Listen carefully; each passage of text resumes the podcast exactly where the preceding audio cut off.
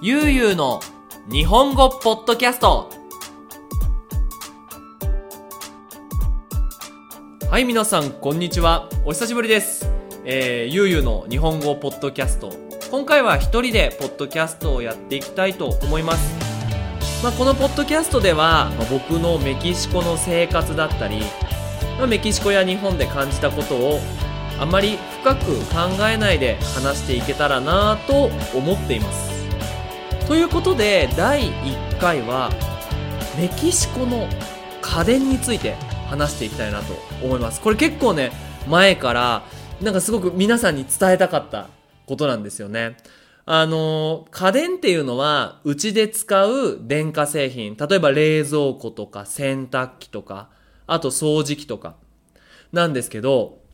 皆さん知ってる通り日本って電化製品めちゃめちゃ便利なんですよいろんな機能があったり、もう毎年新しいのが出るんですね。で、メキシコって本当に家電が進化しない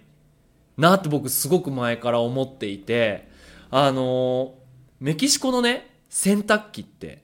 未だに真ん中にプロペラがついてる洗濯機とかあるんですよ。で、もう日本だともうそういう洗濯機ってもうないんですね。で、なんでね、メキシコはそういうまだプロペラのついてる洗濯機があるのかなっていうもう考えたことがあって、これはね、もうメキシコ人の考え方なんでしょうね。まあ、ある、あの、メキシコ人なんかは、あの、あのプロペラがないと、絶対服は綺麗になんないって言うんですよ。いや、なんか、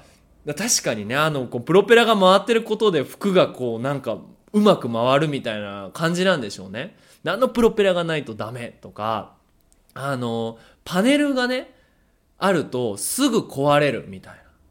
これも確かにそうなんですけど、なんかそういう昔の形のものが好きな人が結構多い。特にそのメキシコ人の年配その大人の方で、あの、まあ、一回ね、まあ、うちにもいろいろな家電があって、僕は日本人なんで、あの、好きなんですよ。家電買うの。あの、メキシコには、あの、いろんなね、ベストバイとか、あの、リバプール、リベルプールとかっていう、まあ、百貨店があって、いろんな家電をね、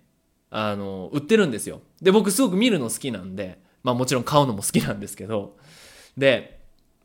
僕、その、まあ、ニディアさんと結婚する前には、あんまり家電を買わなかったんですけど、まあ、結婚してからアパートに引っ越すってなったんですよ。で、やっぱ憧れるじゃないですか。その、僕たちだけのうち、いろんな綺麗な家具を置いて、みたいなの考えると思うんですけど、僕はとにかく家電が欲しくて。で、特にね、メキシコ人が使わない家電で、もう本当に前から欲しかったのが、掃除機。この掃除機って、本当メキシコでは使わないんですけど、あったらめちゃめちゃ便利なんですよ。なんで、ニディアさんに、いや、本当ね、あの、欲しいと、掃除機が。で、ニディアさんは、まあ、まあ、買ったらいいんじゃないのって言って、で、まあ、結婚式の、あの、特別なプレゼントをしてもらう、まあ、風習があるんですよね、メキシコには。あの、リストを作って、その結婚式に参加する人が、その新郎新婦の欲しいものを、買えるみたいなね。で、それだけじゃなくて、そう買ってもらうと、ポイントカードにポイントが入るんですよ。で、そのポイントを使って、よし買おうと、掃除機を。結構いい値段するやつをね、買ったんですけど、まあ僕は使うんですよ。ただね、やっぱニディアさんの中ではね、あんまりこの掃除機の信頼感がないのかね、やっぱほうきがいいって言うんですね。多分このポッドキャストを聞いてる中には、メキシコ人の方とか、まあアメリカに住んでる方とか、いろんな方がいると思うんですけど、皆さんのうちではどうですかね？掃除するときに、ほうきを使うか、その掃除機を使うか。まあもちろん地球のためにはやっぱりほうきをね、使った方がいいんですけど、僕はね、もっぱら掃除機が好きなんですよ。で、一回ね、掃除機で掃除をして、で、まあ、こう、綺麗になったと。でもやっぱりこう、メキシコ人の中では、これ、ほうき使わないと綺麗になんないな、みたいな。ので、まあ、その後にほうきを使うみたいなね。これ結構びっくりしますね。あのー、まあね、わからなくはないんですけど、でもいや、もうせっかくいろんなのあるんだから使ったらいいのになっていうのをね、前からずっと皆さんに聞きたかったんですよね。特にこうラテンアメリカの人、皆さんのうちどうですかね？もしその、うちではやっぱ掃除機を使ってるっていう人がいたら、もしあのコメントとかしてもらえると嬉しいなと思います。